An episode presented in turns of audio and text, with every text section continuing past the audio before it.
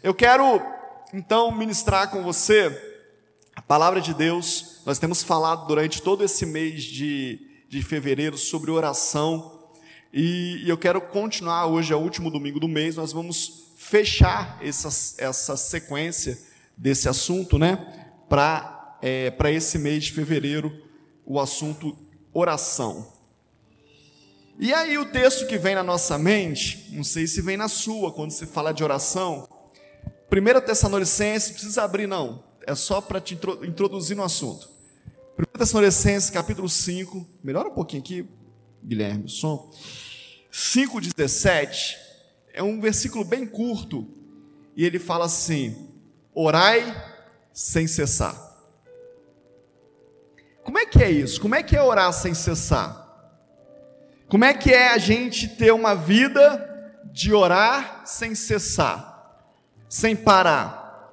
É não fazer mais nada, é parar tudo, é parar o que você está fazendo, é parar teu trabalho, a tua faculdade, o teu estudo, é deixar de cuidar é, dos seus afazeres como família. O que, que é orar sem cessar?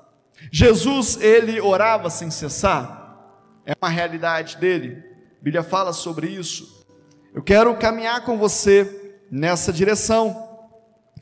Se tem uma ordem, se é imperativo, se a ordem é orar sem cessar, se nós não fizermos, nós estamos em pecado?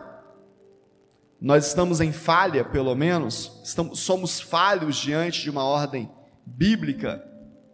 Como fazer então? O que, que, o que, que significa isso de fato?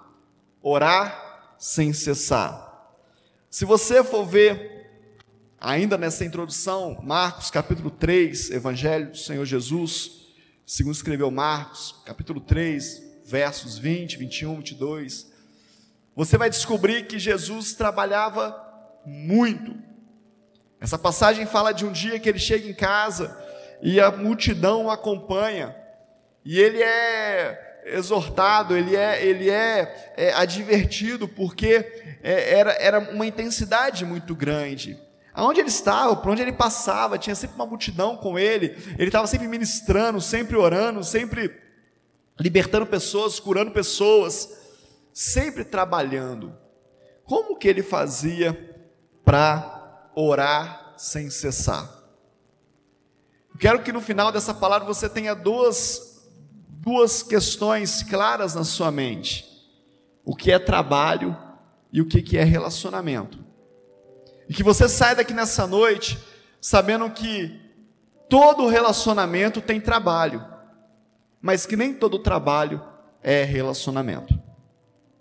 Todo relacionamento tem trabalho, dá trabalho, gera trabalho, mas nem todo trabalho é de fato relacionamento. Nós vamos caminhar então nessa direção. Abra sua Bíblia em Efésios capítulo 3,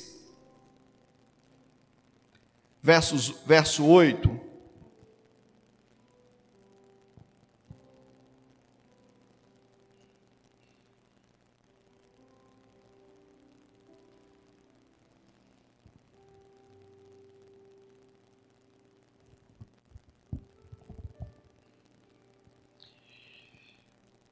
Efésios capítulo 3, verso 8, vai dizer assim: A mim, o menor de todos os santos,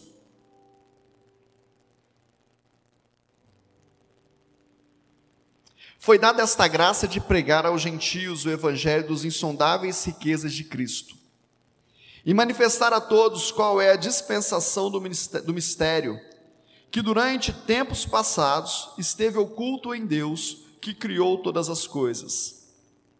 E isso para que agora, pela igreja, a multiforme sabedoria de Deus se torne conhecida dos principados e das potestades nas regiões celestiais segundo o eterno propósito que Deus estabeleceu em Cristo Jesus, nosso Senhor.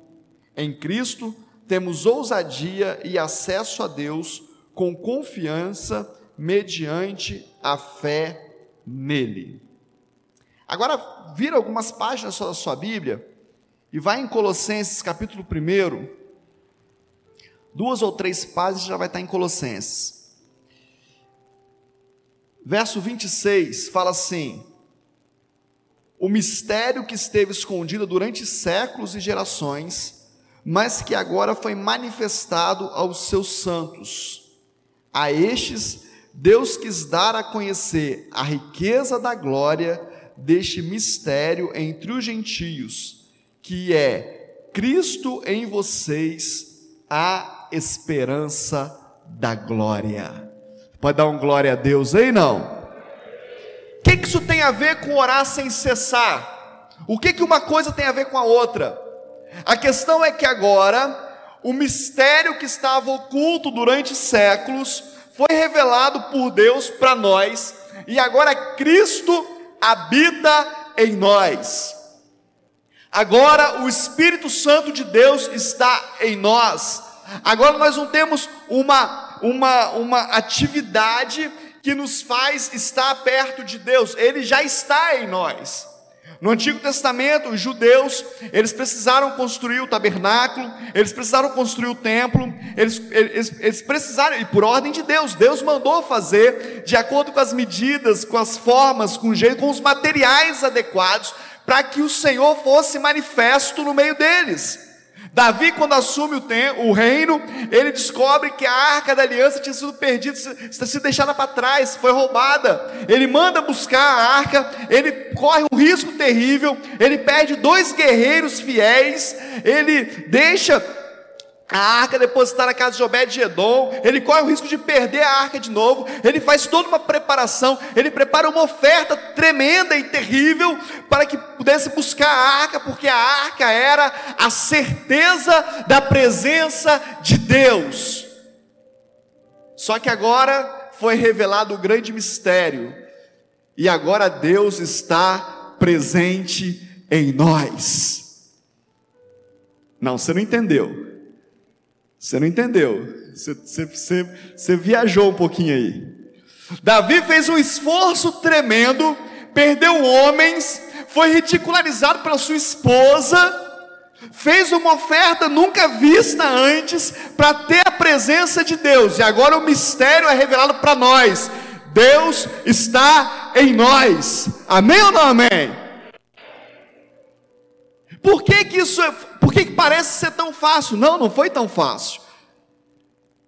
Deus tirou o filho dele do céu, o mandou à terra, para viver como nós vivemos, para ter as mesmas dificuldades que nós temos, para experimentar das dores e das paixões que nós experimentamos, para se alegrar e se entristecer, mas para passar por tudo isso em santidade e pureza, e a Bíblia vai dizer que ele não pecou, nele não havia nenhum pecado, para morrer por mim e por você, para que agora o Espírito Santo de Deus, o próprio Deus, pudesse habitar em nós. Aleluia! Então teve um preço. E aí, se você for estudar, você vai descobrir que em 2 Coríntios capítulo 4, verso 7, vai dizer que nós somos vasos de barro, que temos um grande tesouro dentro. Nós somos vasos de barro. E aí, quando alguém falar, ah, mas eu posso, não, eu não posso nada, eu não tenho nada, eu não sou nada, mas eu passo a poder através de Jesus que habita em mim. Aleluia. Aleluia! Eu não posso nada, eu não sei nada, eu não tenho força para nada, mas porque Jesus habita em mim, eu posso todas as coisas, tudo posso naquele que me fortalece, sem passar fome e sem ter abundância, sem passar frio e sem passar calor, sem ter dias alegres e dias tristes, tudo posso naquele que me fortalece, porque Ele habita em mim. Aleluia! Essa é a verdade, esse é o grande mistério. E aí nós muitas vezes pegamos esse grande mistério e banalizamos. Banalizamos. Ouvimos tantas, tantas vezes, né? Quantos de nós ouvimos a vida inteira? Eu nasci num lar evangélico, então eu vou na igreja desde de pirralho, de, de nenenzinho. E desde que eu vou para a igreja, eu escuto dizer: Jesus habita em você. Se você abrir o seu coração, ele passa a habitar em você. Você abriu o seu coração, onde que ele habita agora? Ele habita no seu coração. E nós vamos perdendo a importância disso. Você é vaso de barro que contém um grande tesouro, amém? Você pode dizer isso para o seu irmão aí, fala com ele: você é um vaso de barro que contém um grande tesouro. Aleluia. Se ele habita em mim, fica mais fácil. Porque agora eu não estou falando de, de fazer algo, eu estou falando de me relacionar com Ele. E é lógico que é maravilhoso as vigílias, os cultos de oração, igual tem aqui na igreja de segunda-feira à noite. É lógico que é interessante os ajuntamentos por busca de poder, lógico que é maravilhoso. Mas deixa eu falar uma coisa para você. Isso é trabalho. Isso é trabalho. Isso é fazer algo. O que, que eu estou fazendo aqui agora? Como pastor desta igreja? Estou trabalhando. Ah, mas o senhor adorou, o senhor levantou sua mão, o senhor cantou. Sim, mas eu tenho uma responsabilidade diante de Deus. Domingo às 19h30 horas começa um culto na IPV de Timóteo. E eu, junto com a pastora Carla, somos pastores dessa igreja. Nós precisamos estar aqui, trazendo a palavra de Deus, preparar a palavra de Deus, ministrar o Senhor às pessoas, porque esse é o nosso trabalho. E aí você pode pensar, mas e eu, que, que sou metalúrgico? E eu que, que sou comerciante? E eu que sou da área administrativa, da área médica? E eu que tenho meu trabalho? Estar participando de um, de um movimento de oração também é um trabalho. E eu disse para você que todo relacionamento tem trabalho. Mas você precisa se relacionar com Deus muito mais do que trabalhar para Ele. Você precisa entender que muito mais importante do que o que você faz é o que você é diante dele e é como você se apresenta. Eu vou te exemplificar isso. Quantos casais casados nós temos aqui? Levanta sua mão para eu ver. Casamento é bom, querido? Amém ou não amém? Quantos, agora abaixa sua mão. Quantos casais casados e com filhos nós temos aqui? Levanta sua mão. Ter filho é bom, gente? Amém? Né? Quando nasce, né, pequenininho, que você coloca aqui no cantinho aqui do cangote aqui, e ele tem aquela respiraçãozinha fraquinha assim no seu pescoço, fala: "Ah, que gostoso" tão pequenininho, Deus me deu. Mas quando faz cocô é ruim, não é, gente? Quando faz xixi é ruim, não é? Não é? Ih, a Tamara tá ali, vai ficar preocupada agora. É tudo bom, é tudo maravilhoso, fica tranquilo. É bom, mas dá trabalho. Aí vem a fase da escola, dá trabalho na escola?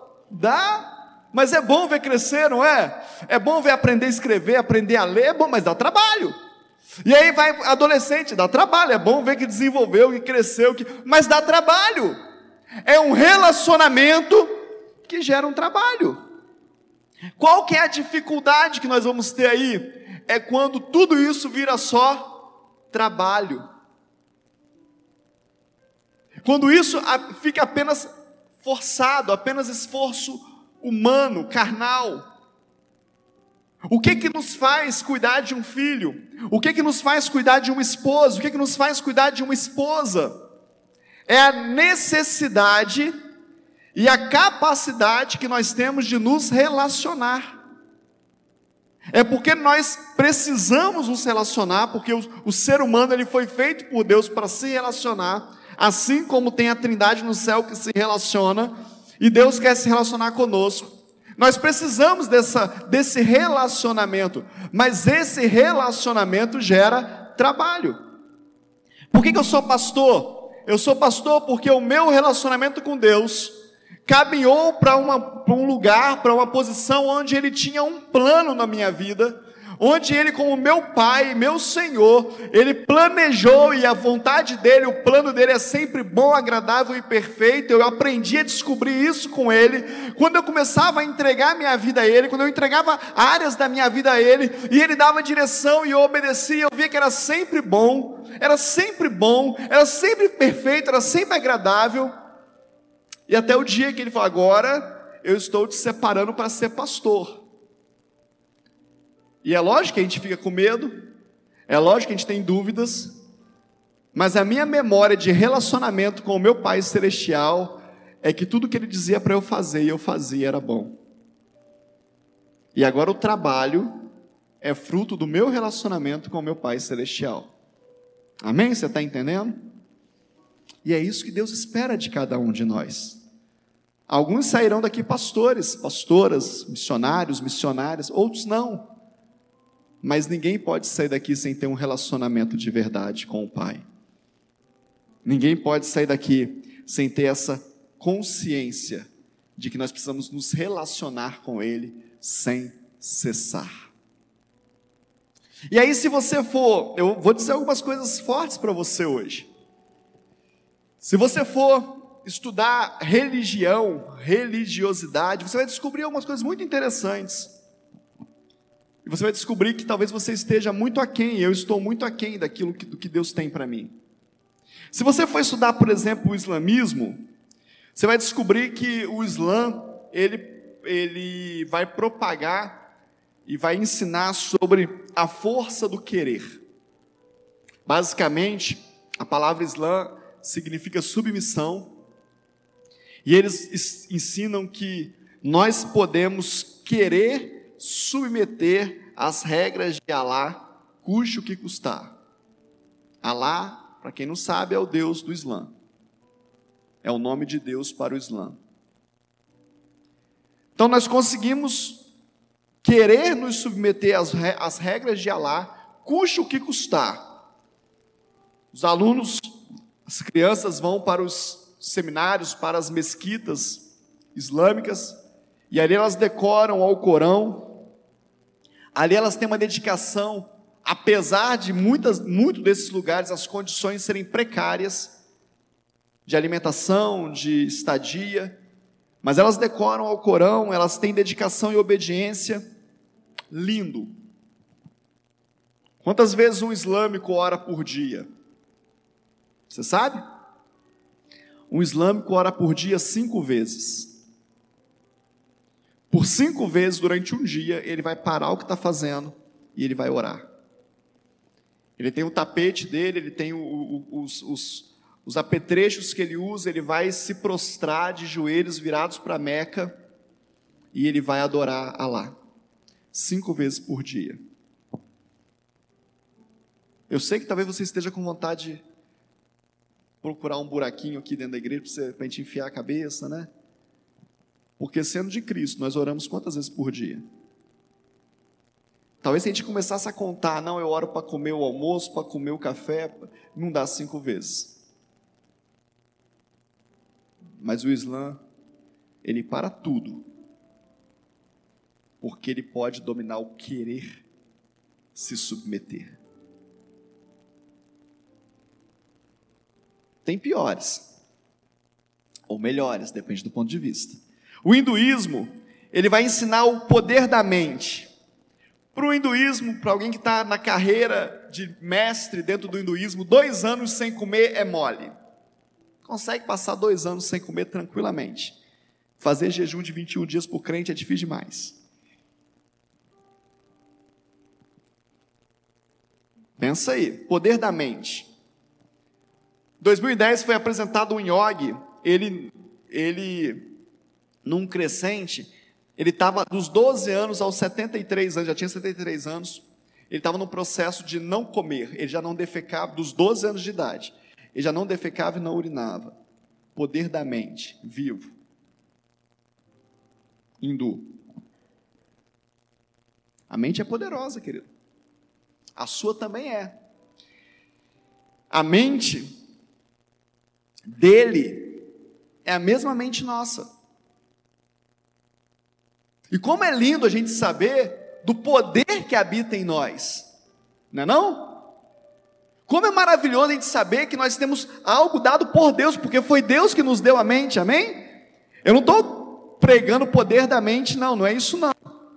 Estou te mostrando que apenas com a mente, coisas poderosíssimas podem acontecer, ainda mais com Jesus morando em nós, ainda mais com o Espírito Santo habitando em nós, muito mais.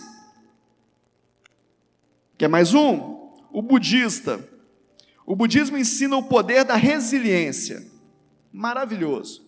Resiliente é você que cai, levanta, você que perde e luta de novo e consegue, né? No atletismo você muito, vê muito essa palavra sendo usada, né?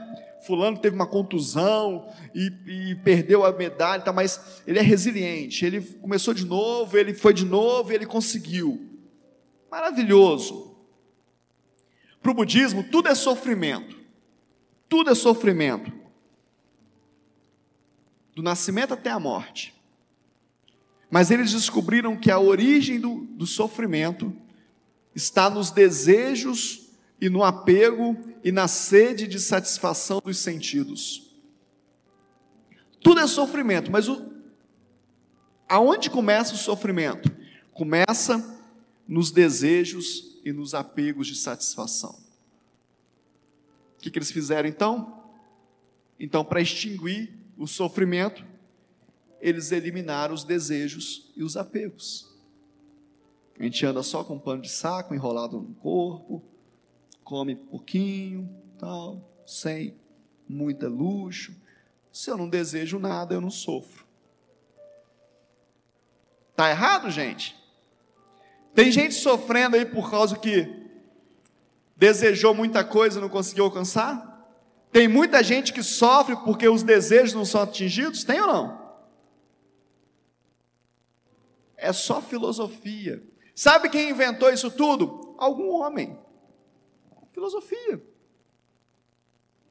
O confucionismo é a corrente filosófica e ética baseados no ensinamento de Kung Fu Tzu, o Confúcio. Durante toda a sua vida, ele pregou que o ser humano deveria preocupar apenas com a busca da sabedoria e da capacidade de se colocar no lugar do outro. Como é que chama isso nos dias de hoje? Está muito na moda, né? Empatia. Precisa ter empatia, precisa se colocar no lugar do outro. Jesus chamou de compaixão. Muito tempo atrás, lá atrás. Tenha compaixão pelos outros. Mas é uma teoria.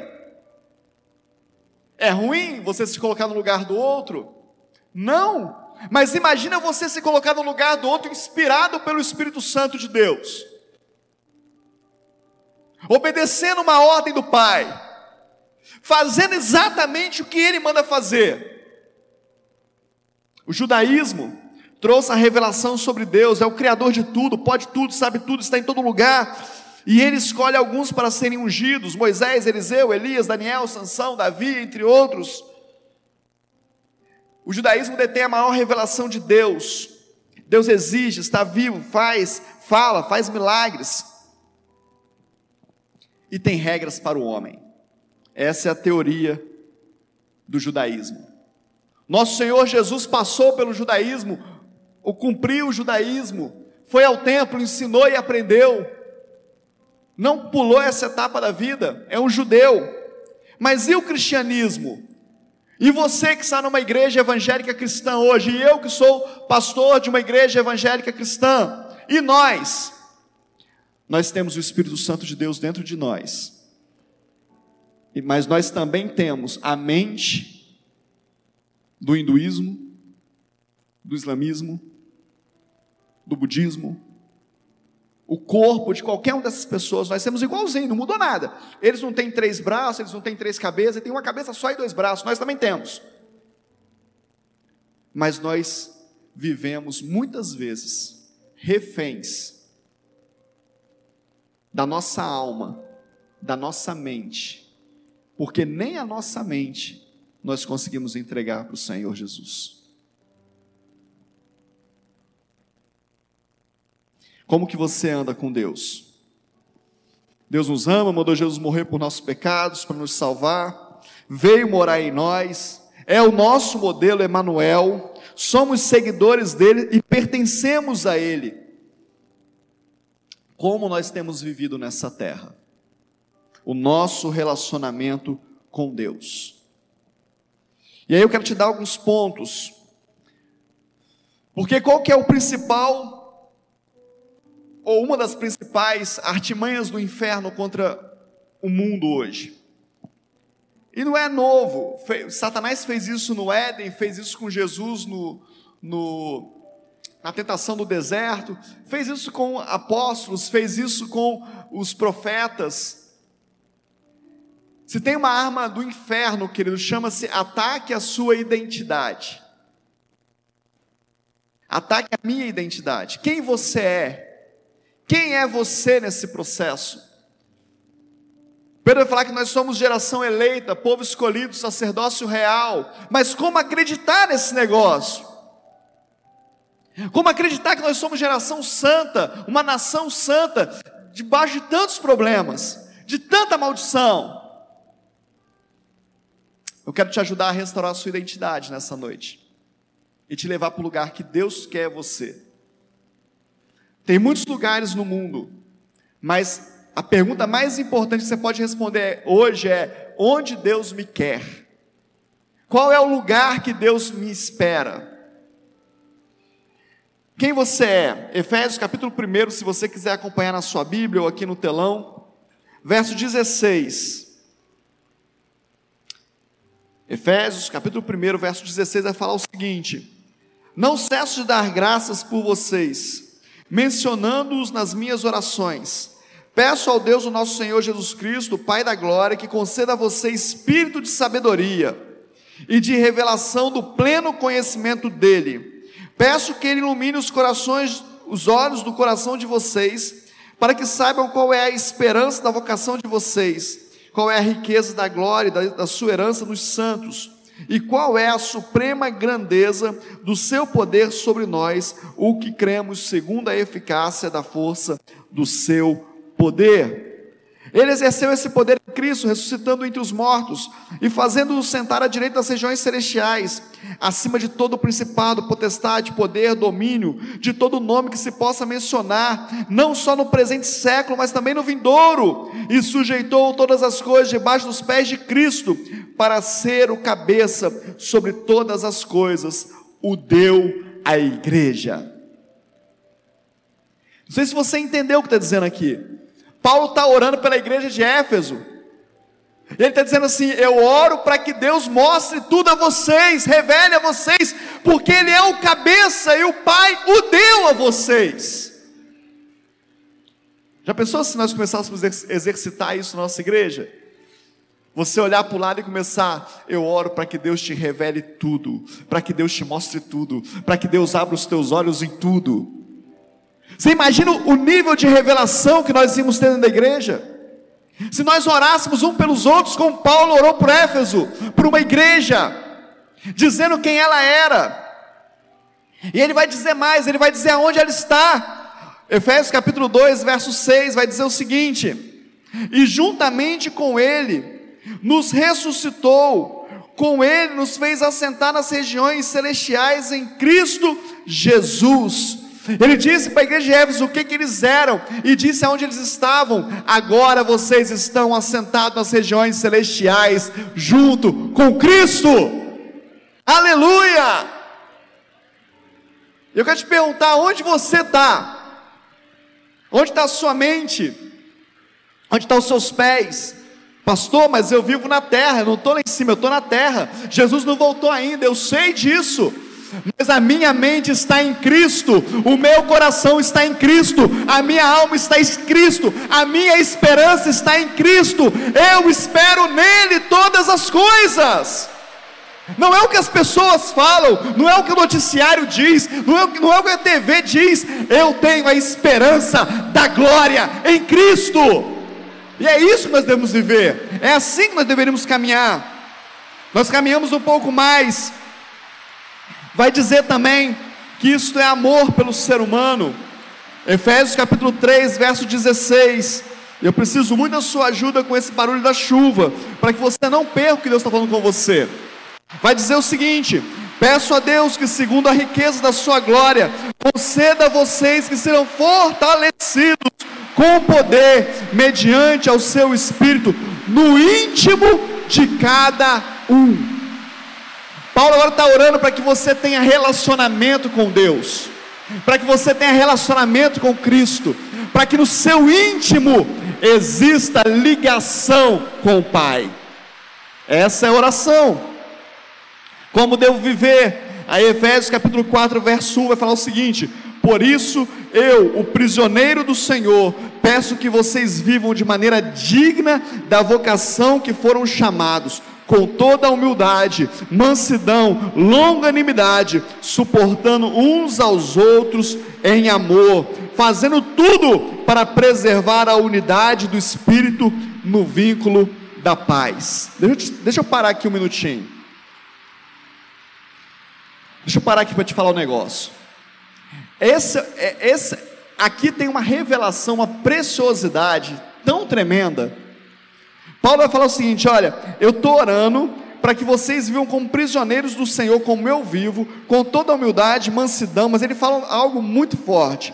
Ele fala assim: ó, fazendo tudo para preservar a unidade do Espírito. Unidade do Espírito. Você quer ser poderoso, querido? Quem quer ser poderoso na terra e viver tudo que Deus tem para você nessa terra? Busque ter unidade. Unidade no Espírito. Busque andar com pessoas que você consiga ter unidade. Busque desenvolver a unidade. Unidade é ser um. A palavra de Deus fala que se dois na terra concordar sobre qualquer coisa, ele faz o céu. Palavra de Deus que diz, não sou eu que estou dizendo.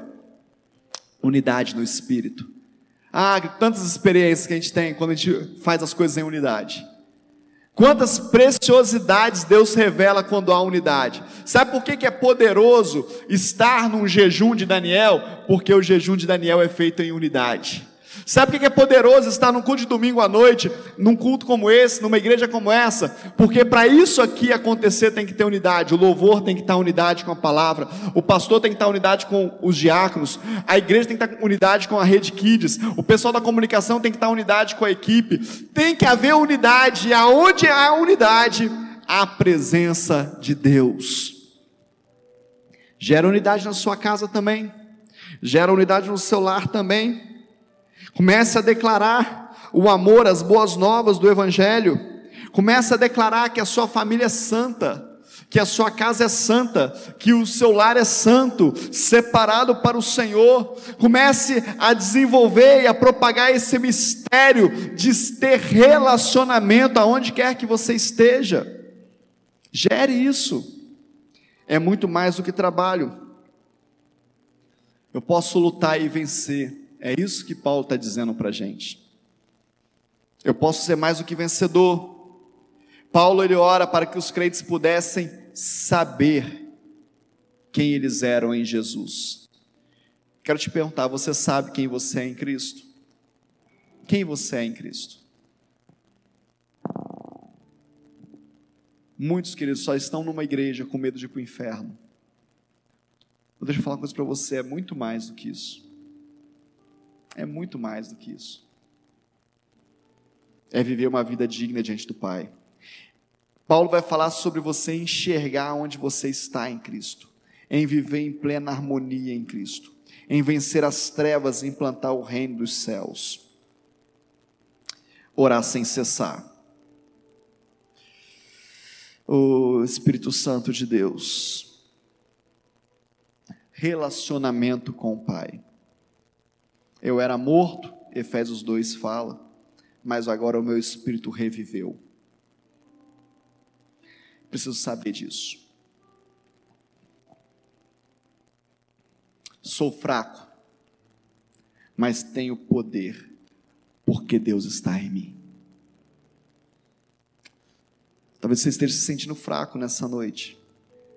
Você veio à igreja e você estava se sentindo enfraquecido que te fez chegar até aqui, que foi porque o Espírito Santo de Deus habita em você, porque Ele te ama. Eu também fico fraco, eu também tenho fraquezas na vida, momentos de fraqueza, mas o Espírito Santo de Deus me fortalece.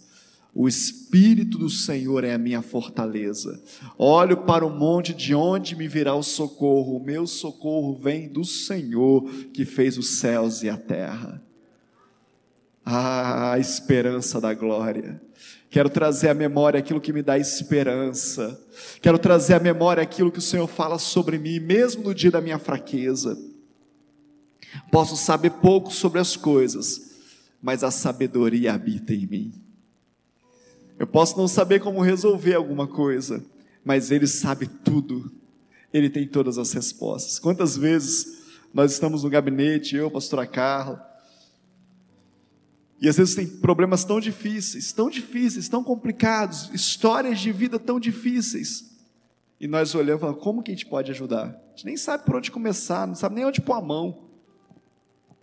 Mas nós oramos, o Espírito Santo de Deus me mostra. Eu não sei o que fazer, mas o Senhor sabe. E Ele traz uma revelação, porque Ele sabe todas as coisas. Sendo a sua mão para o céu e fala assim: Eu sei que eu não sei de tudo, mas o que sabe tudo habita em mim. Aleluia, aleluia, aleluia. Eu sei que eu sou falho, mas a perfeição habita em mim. Eu sei que eu sou falho nos meus relacionamentos, eu sei que eu sou falho nas minhas palavras, eu sei que eu sou falho no meu existir, mas a perfeição habita em mim. Ele é o perfeito Deus. Eu sou dele e ele é meu. Ele até me deixa usar o seu nome. Ele fala em meu nome expulsarão demônios, pegarão em pestes e não serão picados, comerão coisas mortíferas e não lhes fará mal algum, é no meu nome. Ele me deixa usar o nome dele. Ah, Senhor, Ele deixa eu usar como se fosse meu, mas é dele. A Ele toda honra, a Ele todo louvor, a Ele toda adoração. Ele chega a dizer para mim: sem mim nada podeis fazer. Mas ele gera também em mim a convicção que eu posso todas as coisas naquele que me fortalece. Ele é Jesus. Ele é o Senhor da minha vida. Ele é o meu Deus. Diga, dito isso, imagina se ele tiver toda a liberdade de agir sobre as nossas vidas. E aí, hoje pela manhã, Deus falou algo muito precioso para mim e para a igreja, dizendo que, por que a gente não dá toda a liberdade para o Espírito Santo de Deus agir em nós? Muitos de nós por feridas, muitos de nós porque tivemos alguma experiência ou outra com Ele, mas nos frustramos em algum momento. Muitos de nós estamos aquém daquilo que Deus quer para nós. Muitos de nós estamos rodando em círculo, procurando algo que está em nós, não como força, não como energia, não como filosofia, mas o próprio Deus nos quer na presença dEle. Possibilidade concreta de ser cheio de Deus, dele agir em nós e através de nós. É casamento com o céu, é poder de unidade. É viver espiritualmente no natural é ser muito mais do que força da mente, muito mais do que decisão de querer obedecer, é ser impulsionado pelo Espírito Santo de Deus.